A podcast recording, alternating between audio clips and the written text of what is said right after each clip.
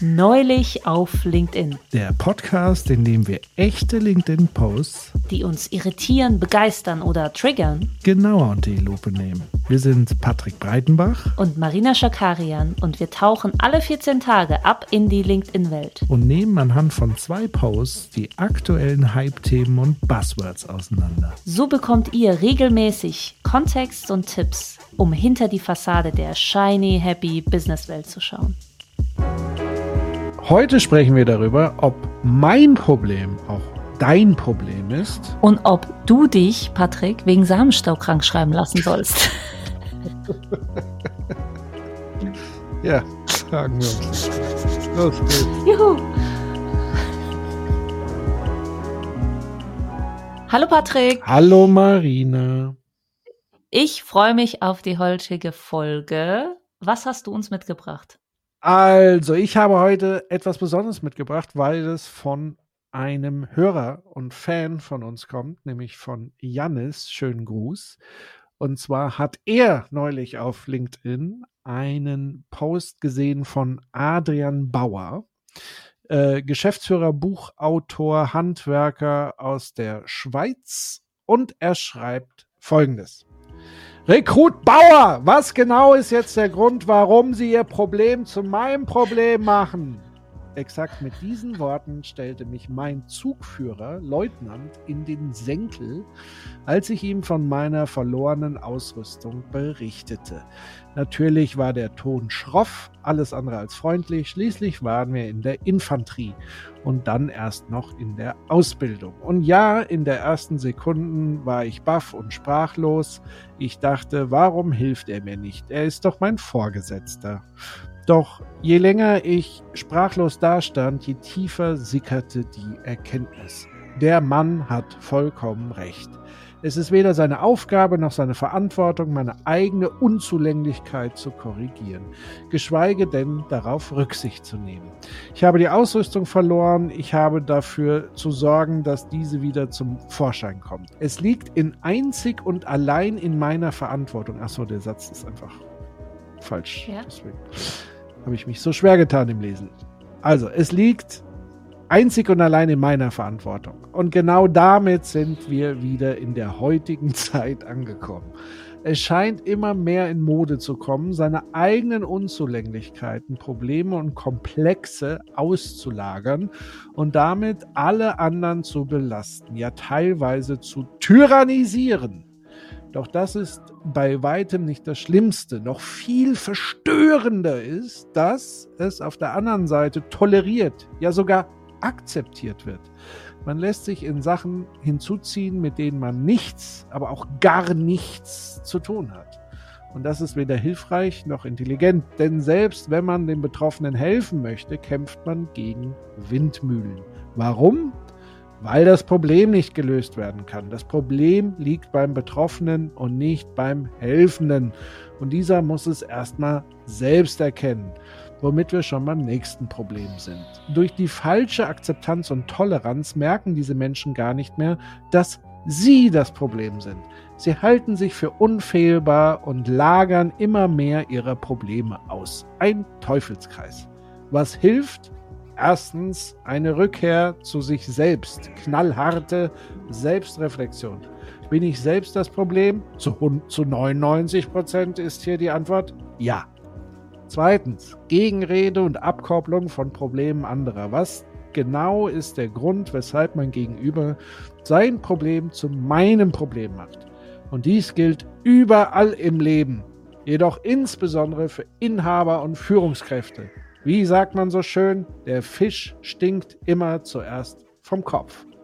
So, Marina, gehörst du auch zu diesen 99 Prozent, die das Problem sind? Naja, laut Post auf jeden Fall. Ich bin das, ich bin das Problem. Ich will kurz ein Schmankerl aus der Kommentarzeile vorlesen. Yeah. Und zwar, wie kann man denn seine Ausrüstung verlieren? Das Gewehr ist die Braut des Soldaten.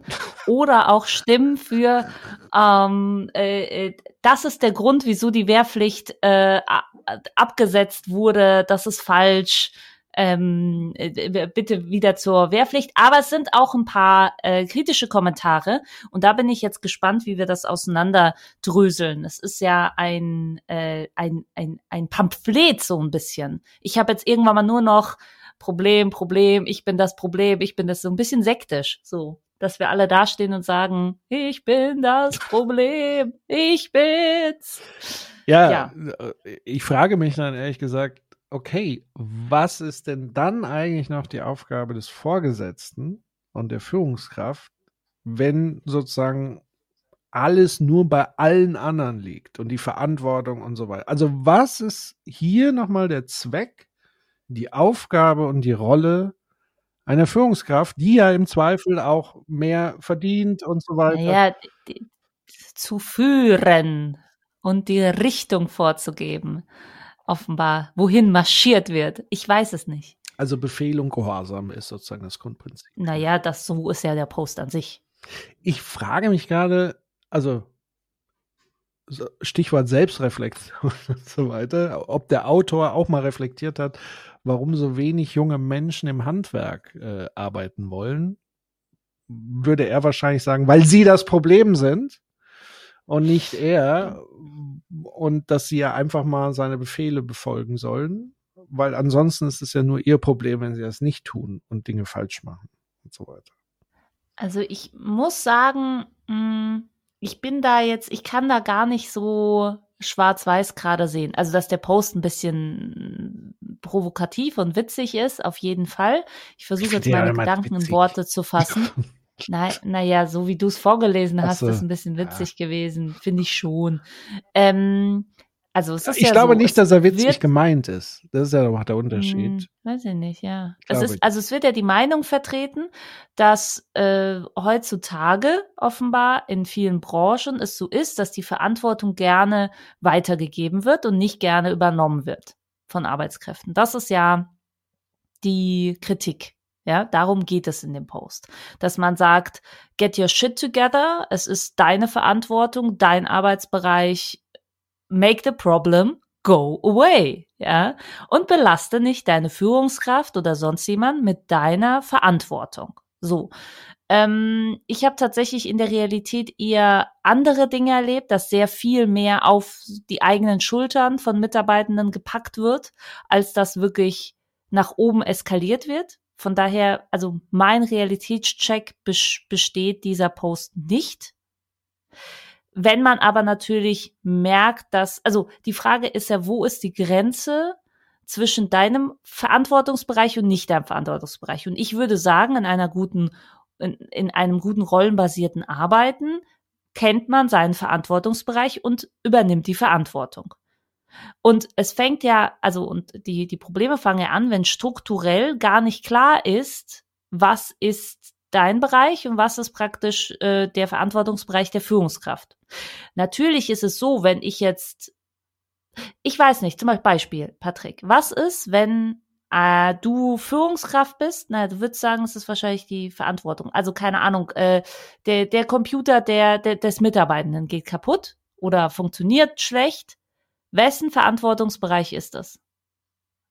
Ich versuche jetzt mal eine, eine, ne, es ist ja praktisch eine ähnliche Sache wie die Ausrüstung eines Soldaten.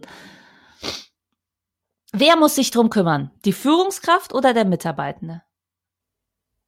Naja, im, im äh, also, das ist ja, also erstmal ist es wichtig, zu sehen, dass Verantwortung ja nicht immer nur linear bei einer Person und so weiter liegt. Da fängt es ja schon mal an, auch sozusagen die Aus- und Abgrenzung und so weiter. Meine Verantwortung ist nicht deine Verantwortung. Das finde ich immer sehr schwierig, vor allen Dingen in kollektiven Systemen wie Unternehmen, wo es ja eigentlich auch sinnvoll ist, gemeinsam eine Verantwortung zu haben. Aber wenn es sozusagen um naja, die letzte Verantwortung geht. Also ich würde sagen, wenn man so eine Kette aufmachen würde, ist das Beispiel wie folgt. Ich merke, mein Computer ist kaputt. Das heißt, das ist jetzt in erster Linie jetzt erstmal meine Verantwortung, ja. Aber gleichzeitig ist es ja auch die Verantwortung des Unternehmens, also der Organisation, damit ich Arbeitsgeräte habe, um meine Aufgabe zu erfüllen. Das heißt, ich wende mich als derjenige, der betroffen ist, an denjenigen, der da Abhilfe leisten kann. Im Idealfall habe ich gelernt, dass es sowas gibt wie eine IT-Abteilung, whatever. Wenn ich das nicht gelernt habe, dann frage ich natürlich entweder Kollegen, wenn die es auch nicht wissen, dann frage ich meinen Vorgesetzten. Aber Und es ist schon eine, ist, eine, eine, eine Hohlschuld. Ja, aber, das, aber das, es liegt aber da würde ich doch nicht bezweifeln. Aber was er ja kritisiert ist, dass er sozusagen jetzt dann, wenn er keine Antworten findet, zum Vorgesetzten geht und der Vorgesetzte würde sagen, ist doch nicht mein Problem, mach doch nicht dein Problem zu meinem Problem. Und das ist natürlich irre. Also, das ist vollkommen verrückt.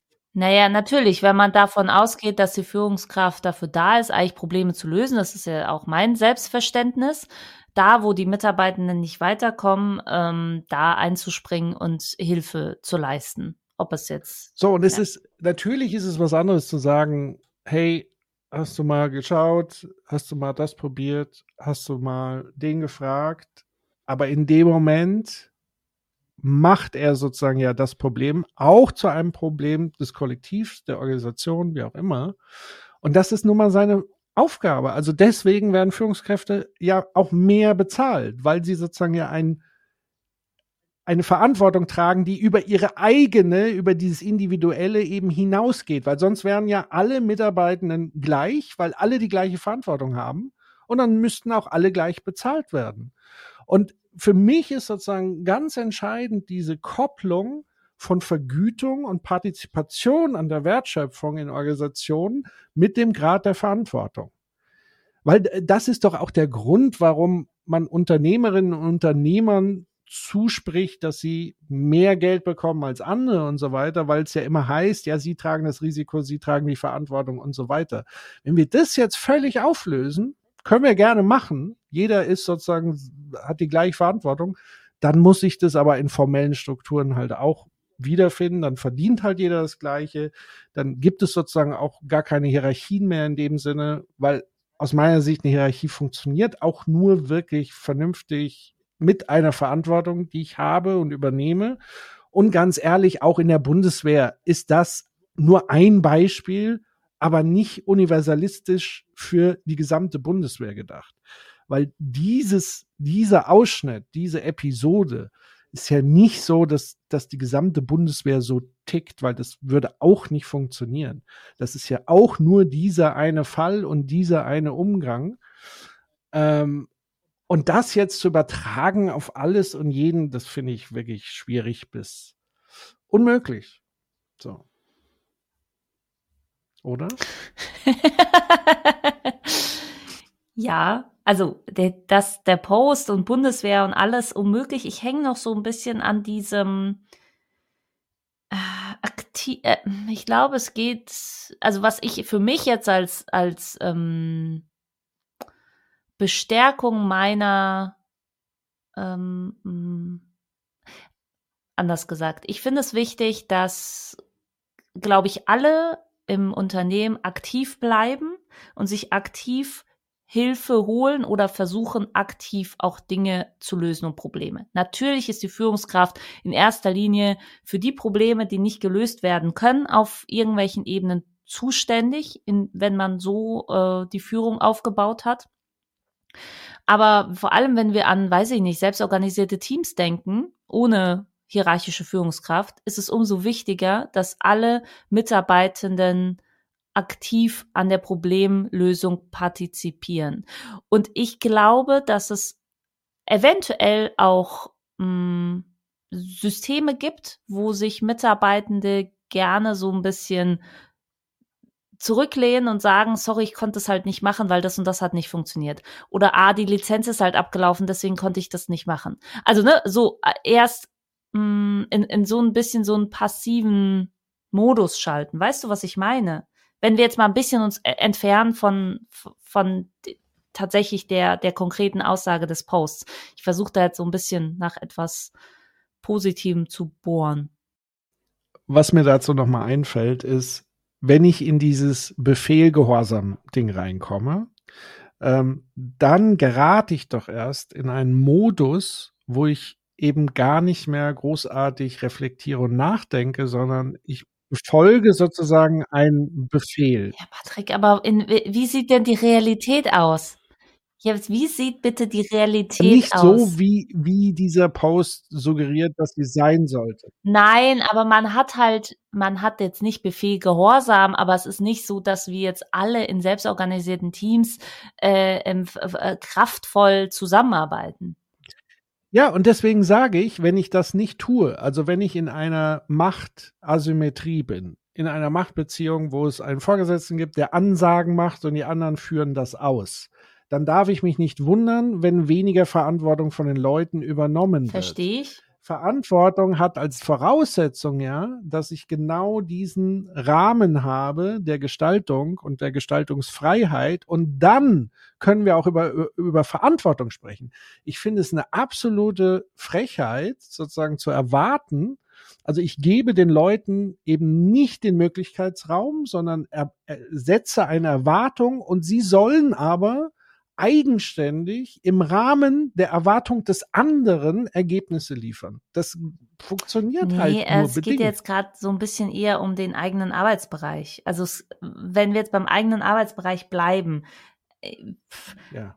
ich, ich finde, also es gibt ja nicht die eine oder andere, den einen oder anderen Zustand. Es gibt ja auch viel dazwischen und zwar zum Beispiel viele Teams, die sich halt auf dem Weg dahin befinden, ähm, Verantwortung zu schultern und zu teilen und so weiter. Trotzdem geht es ja, also jede Rolle und jede Person, die eine Arbeit ausführt und Geld dafür bekommt, hat einen Verantwortungsbereich in irgendeiner Art und Weise. Weil da, so geht, wie sagst du immer, wir leben in Zeiten der Arbeitsteilung und jede Arbeit hat eine Verantwortung. Und das ist ganz egal in welcher Branche.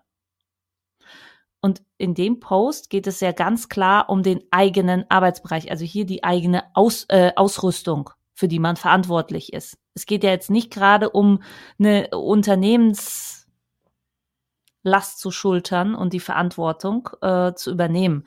Das muss man jetzt noch dazu sagen, dass also ich bin, ich bin da nicht, ich weiß ich nicht, irgendwie sind wir, sind wir heute nicht, nicht so hundertprozentig auf einer. Na, also mich, mich stört halt an dem Beispiel auch dieses Entweder-Oder. Ja, es stimmt natürlich, dass derjenige verantwortlich ist für seine Ausrüstung. So, jetzt ist das Kind im Brunnen gefallen, die Ausrüstung ist weg. Ist es jetzt immer noch nur seine Verantwortung oder ist es tatsächlich auch mit die Verantwortung des Zugführers. Ja, natürlich ist es. Ja. Der ja, ja, passt doch mal auf, der sozusagen die, lass mich noch mal kurz ausreden, den Gedanken zu Ende Ich dachte, das war eine Frage. Der, na, ich wollte es ja fertig nochmal erläutern, was ich damit meine. Also der Zugführer hat ja sozusagen die Verantwortung für diesen Zug, für dieses Bataillon oder was auch immer, für diesen Trupp.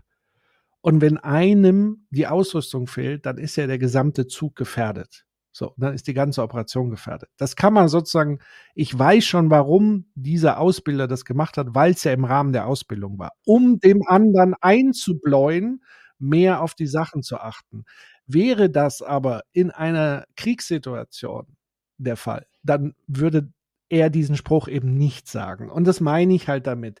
Das ist ein Kontext, wo der Ausbilder mit seiner speziellen Art, und das kann man ja auch okay finden, das hat ja seine Funktion, dem Rekruten darauf hinweist und ihm einbläut, dass er bitte in Zukunft darauf aufpassen soll.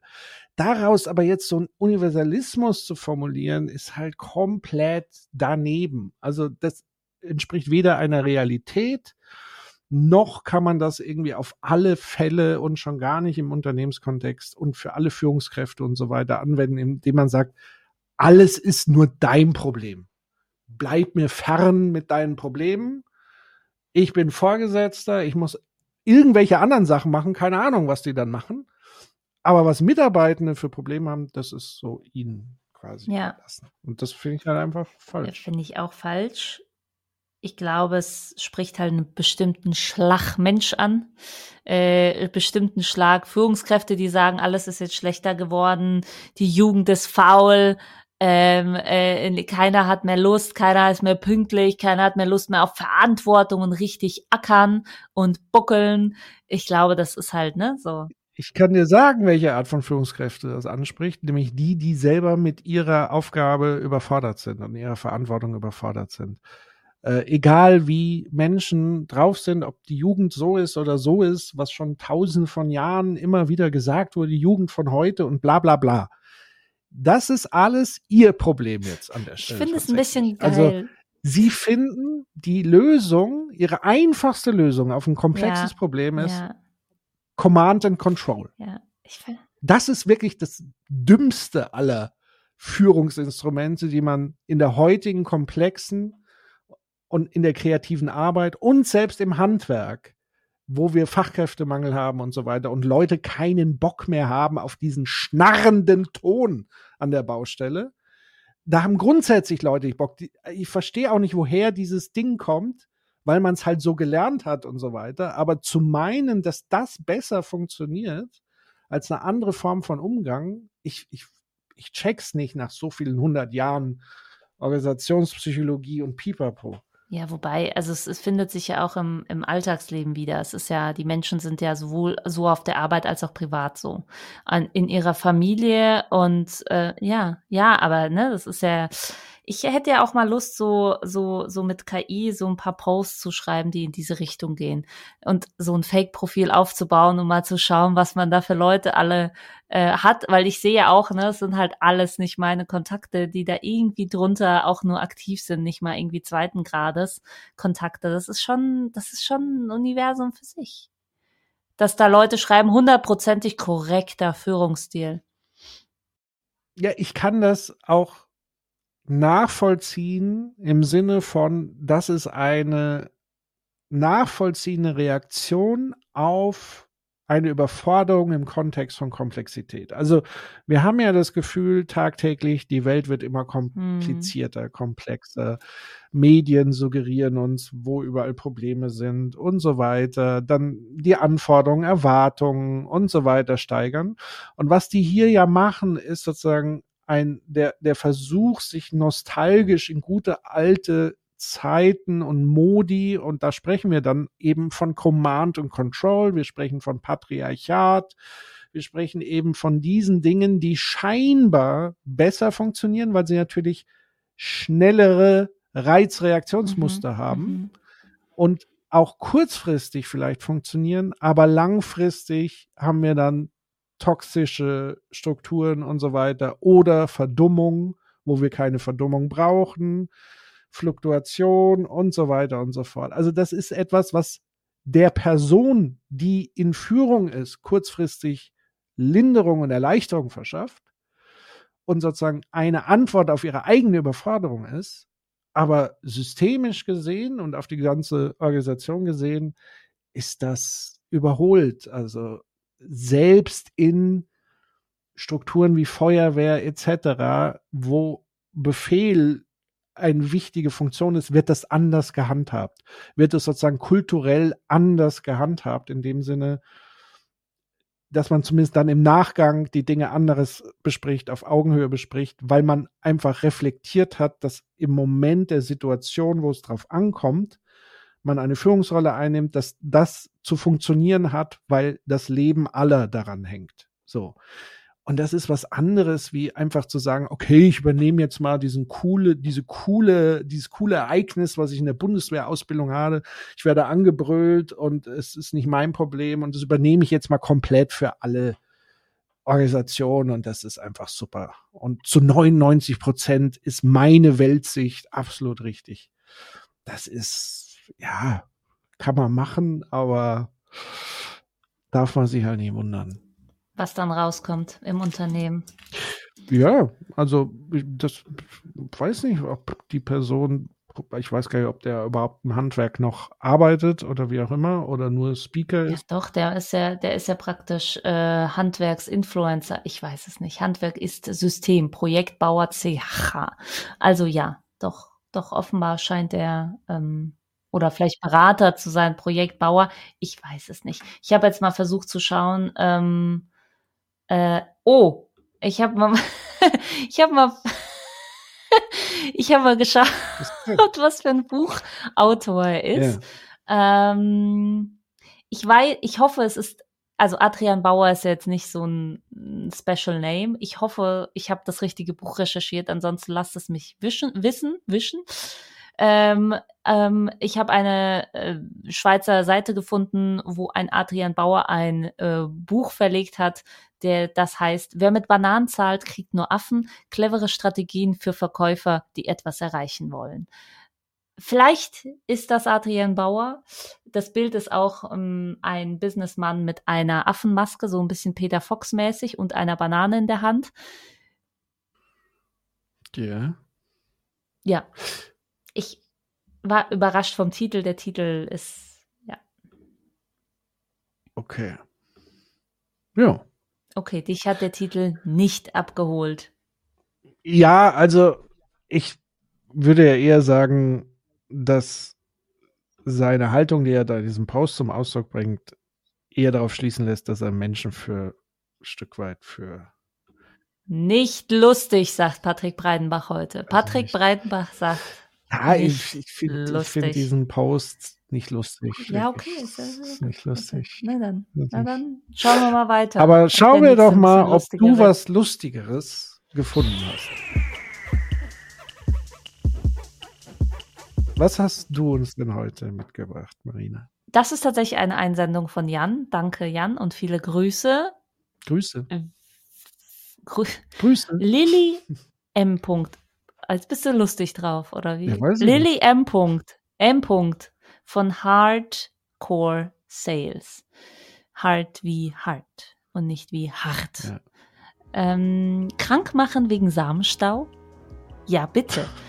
Heute mal etwas, ein etwas persönlicher Post, ähm, da er sehr tief in meine Gedankenwelt blicken lässt. Gestern lese ich auf LinkedIn den Post einer Influencerin, die schrieb, krank machen wegen Periode? Ja, bitte. Da wir im Jahr 2023 sind und sich gefühlt alles nur noch um die Themen Gleichstellung, Diversity and Inclusion, Emanzipation, Gleichberechtigung, Gleichbehandlung und, und, und dreht, habe ich vor diesen Hintergrund, habe ich vor diesem Hintergrund eine Frage. Wenn sich Frauen wegen der Periode unbedingt krank schreiben lassen sollten und es dabei kommunizieren sollten, ist es auch okay, wenn Männer sich wegen Samenstau ebenfalls krank melden und es laut kommunizieren. Immerhin finde ich es persönlich sehr diskriminierend den Männern gegenüber, wenn sie es nicht dürften. Schließlich geht es ja darum, dass alle Mann, Frau, divers gleich behandelt werden. Ansonsten ist es diskriminierend. Oder habe ich da was falsch verstanden? Daher meine ehrlichen Fragen hier in die Runde und hoffe, dass es qualifizierte Antworten, äh, dass ich qualifizierte Antworten bekomme. Sorry, das eine war mein Fehler, das andere nicht. Erstens, das sind die qualifizierten Fragen, äh, ehrlichen Fragen. Nummer eins. Dürfen sich Männer in diesem Kontext ebenfalls krank schreiben lassen? Zweitens. Bekommen Männer ebenso viele Likes, Kommentare, Reichweite und allen voran Mitleid von ihrer Community und Arbeitgeber dafür oder erlangen sie dafür einen riesen, riesen Shitstorm? Drittens. Legen Menschen infolgedessen keine Doppelmoral an den Tag?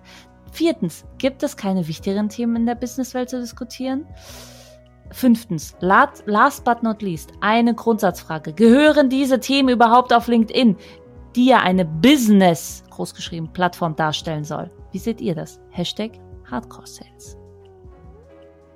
Patrick, ja. krank machen wegen Samenstau. Ja oder nein?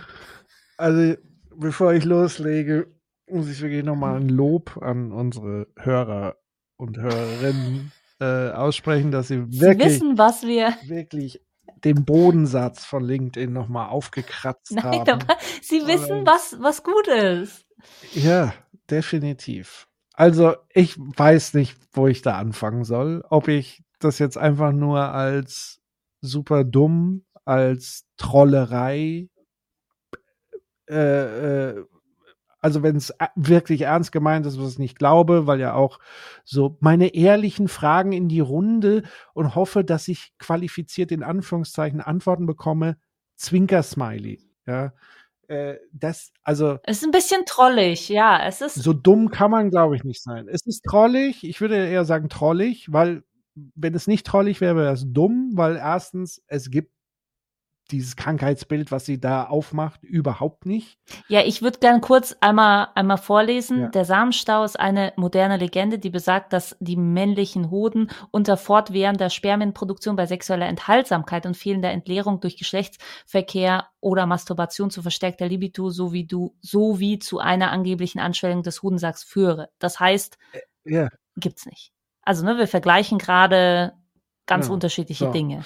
Und mhm. jetzt ist ja so die Frage, nehmen wir jetzt diesen Post auseinander oder sprechen wir mal grundsätzlich über die Themen, die sie hier anspricht und die sie hier meint. Also wie gesagt, ich ordne diesen Post ein als eine Trollerei gegen eine als überzogen empfundene Diversity-Debatte. Ähm, das heißt, hier will die gute Frau sozusagen Punkte machen bei all denen, die diese sogenannte Wokeness oder wie auch immer man das irgendwie nennen kann, also Bestrebungen einfach ähm, andere Menschen zu akzeptieren, wie auch immer, ähm, und auf strukturelle Diskriminierung und so weiter aufmerksam zu machen, versucht sie sozusagen mit dieser Trollerei jetzt irgendwie, ja, ich glaube, sie will da sowas entblößen oder so. Und dabei entblößt sie sich im Grunde genommen selbst. Und das ist sehr tragisch traurig. Ja, aber die Leute finden es gut. Also ich, ich, ich bin jetzt mal so ein bisschen drüber gegangen. Die Leute sagen, ich habe das gestern beim 60. Geburtstag angesprochen und wir haben alle doll gelacht. Danke dir fürs äh, so. Das ist so ein Boomer-Humor, würde ich mal sagen. Obwohl ich natürlich nicht pauschalisiere, aber. Also, naja, die finden das, ne? So, genau, ja, ja, ja, ja, ja. Mhm. Und wenn das halt auch eine junge Frau in Anführungszeichen äh, anspricht, dann kriegt sie natürlich ähm, da so ein bisschen auch ein Rückenwind. Das ist sehr. Ja. ja. Also, lass uns doch mal sozusagen, ich, ich weiß ja gar nicht, was ihr Problem ist. Also ist ihr Problem jetzt zu viel Gleichberechtigung oder ist ihr Problem, dass Frauen sich krank schreiben lassen wegen äh, Menstruationsbeschwerden? Ja. Ja, ja, ich glaube, das ist ihr Problem und der Aufhänger ist, dass ähm, eben eine Influencerin offenbar geschrieben hat, dass äh, sich für sie Frauen gerne auch wegen ihrer Periodenschmerzen, die sie ja sonst, also es, es war ja jetzt kein Krankheitsbild, ja, es gibt äh, jetzt erste ja. Länder, die das auch wirklich als als Krankheitsbild äh, ne, ähm, ähm, ähm, einführen, so dass man, also ne, spanischer Gesetzesentwurf und ansonsten, also es gibt jetzt nicht so eine Regel, natürlich ist so, wenn man zum Arzt geht ne, und Schmerzen hat, dann wird man krankgeschrieben. Von daher, sie sagt einfach, so ein bisschen das ins Individuum abzuschieben. An, das schreiben ja auch einige Menschen, ähm, ähm, die sagen, ja gut, äh, es geht nur mein Arzt was an, was ich hab einerseits äh, und äh, es ist, glaube ich, aber eine Gegenantwort ähm, auf diese Bestrebung zu sagen, Menstruationsschmerzen belasten Frauen eigentlich immer wieder. Es ist was voll Natürliches ähm, und es ist okay, wenn man auch sagt, dass man deswegen nicht arbeiten kann. Und sie sagt, was kommt denn da noch? Etwa noch mehr gleichberechtigt. Nein. Aber äh, naja, zu sagen, irgendwie ihr, ihr Argumentation ist ja ähnlich wie, ähm, es gibt ja immer so Stimmen, die sagen, ihr wollt Gleichberechtigung, aber dann wollt ihr äh, Periodenschmerzen und äh, äh deswegen krankgeschrieben werden. Das finden wir nicht okay. Deswegen sollte Männer wegen Samenstau auch äh, was so. Das äh, es soll ja jeder gleichberechtigt sein. Gleichberechtigt heißt gleich funktionieren und gleich sein. Nein, das bedeutet natürlich nicht. Das ist, ja, glaube ich, die Argumentation. Ähm, das, mhm. also da fängt es ja schon an. Das ist schon mal völliger Quatsch. Also Gleichberechtigung bedeutet nicht gleich sein und alles sozusagen irgendwie gleich machen, sondern es geht darum, dass man Rechte hat, die jedem Menschen, egal welcher Herkunft, Geschlecht und so weiter, zustehen. Das ist etwas, was im Grundgesetz steht. Das ist jetzt nichts ähm, völlig Absurdes, was irgendwelche einzelnen Leute, das ist die Grundlage unserer freien und offenen demokratischen Gesellschaft. Wenn sie die in Frage stellt, okay, kann man machen, muss man sich aber dann gefallen lassen, dass sie sozusagen antidemokratische Werte vertritt.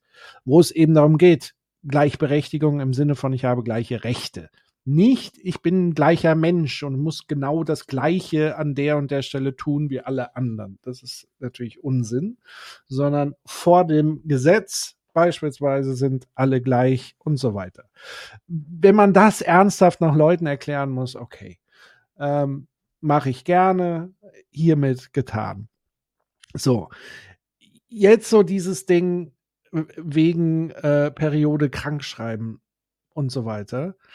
Also ich, ich verstehe nicht, wo das Problem ist. Entweder man hat Schmerzen oder man hat keine Schmerzen oder man hat so starke Schmerzen, dass man nicht arbeitsfähig ist. Und dann ist doch die Ursache auch völlig egal.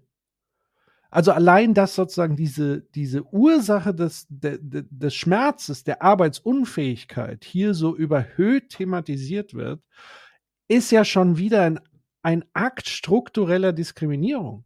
Naja, meinst du jetzt gerade auch von der Influencerin? Weil ich glaube, es geht ja da auch um äh, Awareness schaffen und es überhaupt also meinst du jetzt von, von Lilly M. Punkt oder meinst du jetzt Ur der Ursprungspost mit äh, lass dich krank schreiben, wenn du Periodenschmerzen hast? Also ich finde es völlig in Ordnung zu sagen, lass dich krank schreiben, wenn du Periodenschmerzen hast. Also wie gesagt, da wäre mir egal, woher diese Schmerzen kommen. Es, für mich ist es irrelevant, woher diese Schmerzen kommen. Äh, Schmerzen sollte man ernst nehmen. Und wenn man nicht arbeiten kann, mhm. sollte man das ernst nehmen. Was die Ursache ist, ob man da jetzt sensibilisieren muss, vielleicht, keine Ahnung. Ich hoffe, das ist jedem auch bekannt, dass es sowas gibt ja, aber, und dass es ja. auch Schmerzen erzeugt. Die hm. Frage ist doch einfach, muss ich das sozusagen in den, in den, also ich, wenn ich so, ich muss ja sozusagen meinen Arbeitgeber und so weiter der Welt ja auch nicht mitteilen, wenn ich Magen-Darm habe äh, äh, und auf der Toilette äh, äh, sitze und so weiter, was ich genau habe, es reicht doch aus, wenn ich sage, ich bin nicht ja. fähig im Moment zu arbeiten. Das ist doch völlig in Ordnung. Ja, wobei ich glaube, in der, in der Realität ist es schon so, dass, also zu Zeit, zu, wenn ich jetzt zehn Jahre zurückdenke, hätte ich nicht ähm, also quälen sich viele Frauen trotz ihrer Schmerzen mit Wärmeflasche und was weiß ich was, was ich alles gesehen habe, ja. zur Arbeit, weil es zu ja. chronischen Schmerz, also ne, es ist ja eher, es ist ja was anderes als eine Grippe, es ist A, nicht ansteckend ähm, und B, hat man es immer wieder. Und darin liegt ja so ein bisschen die, die Krux, also die Frauen oder die Menschen, die es haben, die haben es immer wieder. Und ähm, ich glaube, es ist schon so wie bei chronischen Erkrankungen, dass es mit einer gewissen Scham behaftet war, hoffentlich jetzt immer weniger, ähm, dass man dafür frei bekommen hätte. Also dass ähm, ich weiß auch nicht, also wenn man früher gesagt hätte, was ist los? Und dann sagt die Person, ja, ich habe Menstruationsschweren, sagt man, ah ja, so. Also es ist nicht so, dass man sagt, komm, also ich weiß es nicht. Also deswegen, ja. es ist, glaube ich, äh, schön, dass man sagt, das ist, äh, also, oder dass du sagst, es ist egal, welche Schmerzen und so weiter. Es ist schon nochmal was anderes als Magen-Darm. Und ähm, im Team also natürlich gibt man das nicht, äh, sagt man das, meldet man es jetzt nicht im Unternehmen, was man hat, aber es ist ja schon so in der Realität, dass man sagt, hey, ich bin heute total erkältet, ich muss, ich kann nicht, so. Oder hey, ich habe jetzt nicht Magen-Darm und sitze auf der Toilette, aber schon so, ich kann heute nicht arbeiten, weil. So, natürlich musst du es nicht sagen, aber das Ding zu sagen, sorry, ich habe so starke Menstruation, ich habe halt ähm, Menstruationsschmerzen, Periodenschmerzen, ich kann nicht arbeiten, war jetzt bisher nicht so dass man das so, deswegen ist es grundsätzlich, glaube ich, der, der Ursprungspost, einfach um Awareness zu schaffen, zu sagen, hey, es ist vollkommen okay, auch wenn die Schmerzen jeden Monat wiederkommen, äh, kannst du das machen. Und darin liegt ja ne, das, das Fragezeichen. Ich habe eine, eine Umfrage gefunden von letztem Jahr, ähm, und da wurde gefragt, ob das, äh, ob äh, so das Einführen eines äh, Period Leave äh, wie in anderen, also eine offizielle, wie in anderen Ländern, offizielle Krankschreibung von Frauen per Gesetz, ähm, ob das befürwortet wird und tatsächlich, also 26 beziehungsweise nee, über die Hälfte finden das vollkommen in Ordnung. Das sind wahrscheinlich Frauen, nein, aber ähm, äh, die, die finden es vollkommen in Ordnung, dass äh, das gemacht wird. Ich glaube auch nicht, dass das jetzt, dass man das, dass es ein Ding ist, was man ausnutzen würde als Frau, weißt du? Also man wird ja das so. Aber da ist natürlich, da sind wir so ein bisschen an dem Punkt, dass, dass glaube ich, Gleichberechtigung viel auch gesehen wird als gleich auch funktionieren. Das, also, ne, es geht ja für Frauen immer darum zu beweisen, man ist, man hat, kann dieselbe Leistung bringen. Weißt du, was ich meine? Man, man ist eine ebenso gute Führungskraft, man kann ebenso viel arbeiten, ebenso ähm, effektiv, effizient, alles. Und so etwas ist, glaube ich, schon vor allem für Frauen, die ihr Leben lang das Gefühl haben, sie müssen sich beweisen in einer männerdominierten Arbeitswelt, ist schon was, was man jetzt nicht sagen würde, yes, please. Ich, hm. ich nehme mir das, ja. Weißt du? Das ist schon ja, also, halt, was halt Frauen speziell haben, dann doch. Weil klar. Samenstau. Es sei denn, du, ja. Was? Man nimmt sich wegen Samenstau. Also, wenn das passieren würde, würde ich sagen, sofort äh, Abmahnung.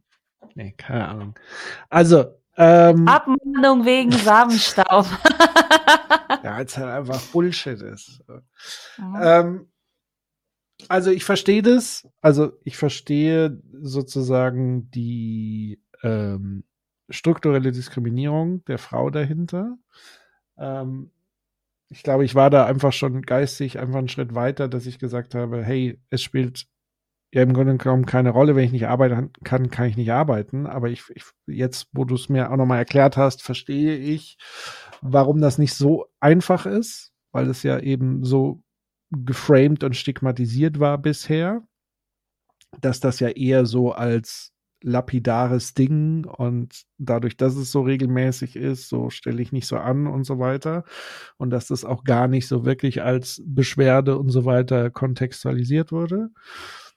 Ähm, also ein Bewusstsein dafür, dass und ich weiß nicht, ob du was dazu sagen kannst, ob ich nehme ja mal an, dass es ja auch unterschiedlich bei Frauen ausgeprägt ist, diese Symptomatik. Definitiv. So, naja, also. es ist, es ist äh, sowohl, äh, glaube ich, zyklusabhängig, ähm, also von Monat zu Monat, aber es gibt wirklich Frauen, die da sehr starke Beschwerden und Schmerzen ähm, haben und die da sehr beeinträchtigt sind. Und es gibt Frauen, die nicht so beeinträchtigt sind ja. dadurch. Also gibt es Frauen. da jetzt, wenn wir jetzt schon mal so in so einem Aufklärungsgespräch sind, ich als Frau für, ich kann nicht für alle ja, Du hast zumindest ein bisschen mehr Erfahrung als ja, ich wahrscheinlich. So. Hast du recht. Äh, gibt es sozusagen auch äh, Korrelationen oder Kausalitäten, was sozusagen zum Beispiel die Pille nehmen angeht?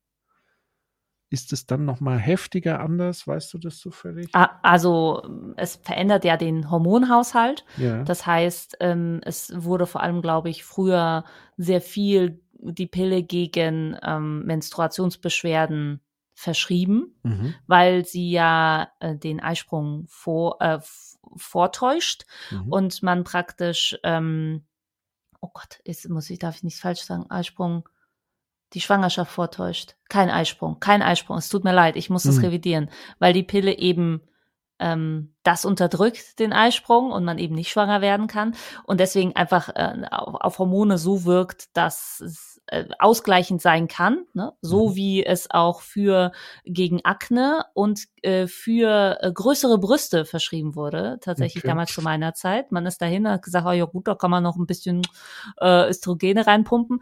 Also äh, äh, ja, äh, deswegen es es, aber wie die Wirkung dann ist bei den einzelnen Frauen, das ist nochmal, mhm. ähm, glaube ich, individuell. Es ist, glaube ich, schon so, dass man sich wieder nach einer hormonellen Verhütung der Körper sich wieder darauf einstellen kann und es teilweise heftiger ausfallen kann, diese Menstruationsbeschwerden. Aber ich wüsste jetzt auch nicht, wieso du danach fragst, aus, aus persönlichem Interesse. Ja, also mein persönliches Interesse und nee, oder willst du sagen, wer, wer, wer, wer sehr lang ausfällt äh, mit Menstruationsbeschwerden, der kriegt halt einfach von Dr. Breitenbach die Pille verschrieben. äh, nee, also ich wollte wirklich nur wissen, ob das sozusagen positive oder A, ob es überhaupt Auswirkungen hat und B ob es eher verstärkt oder abmildert oder wie auch immer. Jetzt habe ich ja ge gelernt. So, ich glaube, es sollte eher, eher, abmildern. eher, Es sollte eher abmildern, ja. Ähm, aber was man natürlich da dazu sagen muss, dass die Pille jetzt nicht wirklich das gesündeste. Äh, Nein, vor allem hat die Pille ist. sehr viele andere Nebenwirkungen, die ja. man dann sonst hat. Ähm, genau. Und ähm, bis hin zu. Und damit wollte ich ja so, so ein bisschen auch nochmal darauf hinweisen, dass da ja oftmals die Verantwortung auf die Frau ähm, alleine. Es ist halt ein komplett individuelles genau. Problem für für in der Arbeitswelt oder früher war das früher war das auf jeden Fall so, dass man halt gesagt, also ich glaube, die mutigsten saßen mit einer Wärmflasche da Yoga oder mit irgendwie äh, äh, Sachen, die ihnen helfen, aber die anderen die Zähne zusammenbeißen und auch nicht thematisieren. Also es ist jetzt auch jetzt erst, dass man sagt, sorry, ich bin heute so, weil so. Aber das ist jetzt einfach komplett in den äh, im Badezimmer der Frau findet das statt. Ja. Privat, ja. Aber gut, dann ist es ja so ein, ich sag mal, ähnliches Sensibilisierungsthema wie jetzt zum Beispiel Depression. Samenstau? Nein. Du bist heute aber eher so die Lustige, ne? Ja, schon. ich so muss das ja ja? aber sorry, ich kann bei diesen zwei Posts auch nicht ernst bleiben. Was ist das? Ich weiß auch nicht. Es ist Montag. Ist, vielleicht ist das, liegt es daran bei mir, dass ich da so ernst bin. Ähm, ernst, ja, du wolltest sagen, es ist ähnlich wie Depression. Naja, vom Tab Tabuisierungs- Grad her, ähm, beziehungsweise bei Depressionen hat es ja so eine ähnliche Geschichte oder Entwicklung. Es geht um Leistung. Also es geht ne, sowohl im Kopf als auch im Körper um Leistung. Genau, weil Leistungs das, ich glaube, der Unterschied ist tatsächlich, hast du ja schon sehr gut gesagt, einerseits dieses Ansteckungspotenzial, weil das würde bedeuten, äh, Leistungsminderung ist ansteckend in einem Unternehmen, wobei das viele ja trotzdem nicht abhält, sozusagen ähm, in die Arbeit zu gehen erlebt man ja auch immer wieder. Und andere anzustecken, ist ja dann auch egal. Ähm, und das andere ist so dieses, ähm, und ich glaube, da gibt es schon so ein paar Parallelen zwischen so Themen wie Depression, Menstruationsbeschwerden, dass man denkt, das wäre so nicht so schlimm oder man soll, das ist eher so eine Einstellungssache. Also bei Depressionen war ja so ganz oft kommt ja dann so dieser Spruch, jetzt reiß dich mal, also früher zumindest, jetzt wo es mehr sensibilisiert wird, eher ist ja die Aufklärungsarbeit genau das zu sagen, dass das schwierig bis kontraproduktiv ist. Wenn man Leuten mit Depressionen sagt, jetzt stell ich mal nicht so an oder ich muss dich wieder ein bisschen aufmuntern und dann wird das schon und schau doch mal positiv und so. Das sind Dinge, die ja verkennen dann sozusagen das, was letztlich da an Leid ist. Und es geht eigentlich immer darum, ähm, diese Leistungsfähigkeit schnell und überschaubar auch wieder herzustellen. Und so eine äh, so Menstruationsbeschwerden ist natürlich etwas, wo man dann plant, oh Gott, so jeden Monat passiert das ja. Bei der Grippe oder so weiß man, okay, wenn man Glück hat, einmal im Jahr oder so, wenn überhaupt. Ähm, und es liegt halt auch in einem. Also, ne, mit einer Grippe wird man angesteckt, da kann man immer noch sagen, so, aber das ist halt, ne, das ist im eigenen Körper. Und ich finde es so, es, es gehört sehr viel Aufklärung dazu, dass man als Frau selbstbewusst sich behauptet in eben dieser männerdominierten Arbeitswelt und gleichzeitig sich trotzdem so nah bei sich und beim Körper ist, dann zu sagen, sorry, und da bin ich halt nicht so leistungsfähig. Heute bin ich nicht so leistungsfähig wie ein männlicher Kollege, der eben nur einen Samenstau hat. Ja, ähm, naja, aber also das, es, es wird ja Frauen, die vor allem im, im, im Berufsleben mit beiden Beinen im Berufsleben stehen, in Anführungszeichen, aber auch so wird halt immer wieder eingebläut, dass man halt ähm, sich dahingehend behauptet, indem man Leistung ununterbrochen abrufen kann. Darum geht's ja, ja. Und ähm, dann sind solche Dinge, die halt immer wieder kommen, da gehört schon eben viel, viel Aufklärung und Awareness dazu, dass man sagt, hey, ich kann es trotzdem. Ich kann trotzdem sagen, hey, heute ist kein guter Tag.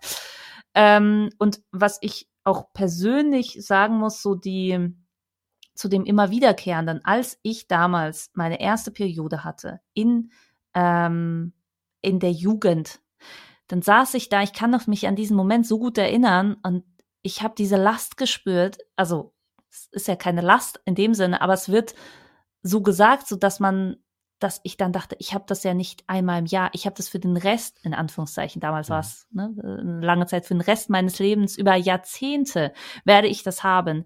Mhm. Mehrfach im Jahr ja. bin ich praktisch, äh, was, was hat man mir angetan? Und ich finde, das ist, glaube ich, das gehört dazu. Naja, das gehört dazu, als Frau auch von diesen Vorbildern umgeben zu sein, die einem beweisen, wie viel mehr man dadurch leisten kann im Sinne von, ne, äh, das, das Wunder der Geburt. Nein, aber es ist, es ist halt eben wiederum sehr komplex. Es ist halt es, es ist halt, ja, es ist irgendwie ein komplexes Thema und es gehört eben viel dazu, auch das vorzuleben, dass eben zum Beispiel ähm, äh, be bekannte Businessfrauen mal deswegen, ich weiß es nicht, ich weiß nicht, was es dazu braucht. Das ist auf jeden Fall ein, ja, ein komplexes Thema. Ja, also wenn man so ein bisschen noch Meta-Systemkritik machen würde, würde man ja sagen, hey, eigentlich ist das ja die Voraussetzung, um überhaupt das Wertvollste, äh, was es sozusagen gibt im menschlichen Dasein, nämlich das Dasein selbst, also dass Frauen in der Lage sind, menschliches Leben hervorzubringen. Das ist ja Teil dieses Prozesses. Und statt das mal zu wertschätzen, weil ohne diesen Prozess würden wir ja gar nicht über Arbeit sprechen, weil dann wäre auch niemand da, der Arbeit machen könnte und so weiter und so fort. Also selbst im, in der zweckrationalen Logik, wenn man sagt, wir brauchen Fachkräfte, und wir sagen, ja, dann kümmert euch um die Menschen, die dafür sorgen, dass neues Leben in die Welt kommt und behandelt sie nicht wie so, weiß ich nicht, wie so, als ob das eine Schande ist, als ob das nicht existent ist, das Problem sondern einfach mal ein bisschen mit einem wertschätzenden Blick da drauf. Das, und, und vor allen Dingen leben Menschen sozusagen über Arbeit und, und Unternehmen und Wirtschaft und was weiß ich auch ein Stück weit zu stellen, wäre auch mal ganz Aber schön aber du siehst, wie, wie schwer es ist in dem Sinne, weil du hast entweder Männer und du willst ja auch nicht von irgendeinem schmierigen Abteilungsleiter, der sagt, na, hast du heute mal deine Tage, willst du frei, so, das willst du nicht. Also das heißt, du bist von Männern ähm, nicht so behandelt werden, aber gleichzeitig gibt es auch viele Frauen, wie du bei der Verfasserin siehst, die ähnlich abschätzig drüber sprechen. Ja. So willst du jetzt wegen, also so, dann kann ja auch ein Mann mit Samenstau äh, kommen. Ähm, das ist einfach mh, hm, sehr komplex, glaube ich, weil es eben nicht, nicht genug äh, irgendwie Vorbilder mit, mit Hand und Fuß und, und Kopf und Verstand gibt, die mh, hm, ja irgendwie da diese, diese Arbeitswelt in dem Sinne mh, hm, äh, so leben, dass man da einen normalen Umgang mit hat. Es geht ja nur um normale Behandlung und äh, praktisch äh, äh, alles kann, nichts muss. Ja, du musst dir nicht jeden Monat freinehmen, wenn du das nicht brauchst. Aber wenn du es brauchst, kannst du es machen. Darum geht's ja. Ja, und diese Autorin schreibt ja irgendwie, gehören diese Themen überhaupt auf LinkedIn? Eine, äh, als Grundsatzfrage sozusagen. Und die Frage, die ich mir stelle, wenn man jetzt ihren Trollkommentar ernst nehmen würde, man würde sich wirklich vorstellen, ein Vorgesetzter würde genau das sagen, was sie sagt, nämlich so, ja, und wenn ich Samenstau habe, dann das wäre ah. das wäre doch dann Compliance hoch 1000 angesagt. Also es ist weniger die Thematik, die nichts auf dieser Plattform und im beruflichen Kontext zu tun hat, sondern die Art und Weise darüber zu sprechen, so wie sie es ja auch tut. Das ist völlig ja. unangemessen, sowohl auf dieser Plattform wie auch in Organisationen. Das ist einfach komplett. Darf man denn gar nichts sagen, kommt dann? Darf man denn gar nichts sagen? Ja, aber das ist menschenfeindlich. Das ist gruppenbezogene Menschenfeindlichkeit. Ähm, das hat, glaube ich, in keinem Kontext irgendwie einen Platz verdient, der Wertschätzung. Ja, offenbar hat es halt bei LinkedIn Platz, ne? So, das muss man schon jetzt mal nochmal kritisch, wenn man auf die Plattform schaut, ist es schon was, was Menschen abholt. Nein, aber ich meine, dass man auch wirklich mit seinem Klarnamen darunter kommentiert dann auch und sagt, also äh, finde ich gut, das ist schon krass. Ich finde es schon krass. Ja gut, mich wundert ehrlich gesagt mittlerweile gar nichts mehr. Also auch LinkedIn, muss man ja dazu sagen, ist mittlerweile zum Teil zu so einer Freakshow. Ja, also da setzt, setzt sich die Freakshow auf anderen Plattformen genau hier um. Und was ich eben vermisse, ist wirklich das, was eigentlich die Plattform versprechen sollte, dass professionelle Menschen sich austauschen, findet zum Teil halt einfach nicht. Naja, statt. aber vielleicht findet es ja statt, aber in dem Sinne ist es ein Abbild von der Professionalität in Germany.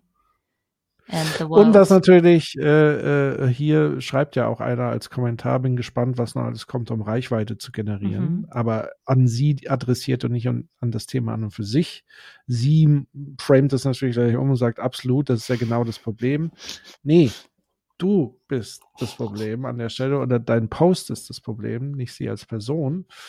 Ähm, weil das ist ja nichts anderes. Das ist ja wirklich, ich Trollerei, um gefüttert zu werden. Ich trolle, um gefüttert zu werden und sie wird gefüttert und man sieht auch sehr, wie sie sehr aktiv äh, da weiter kommentiert.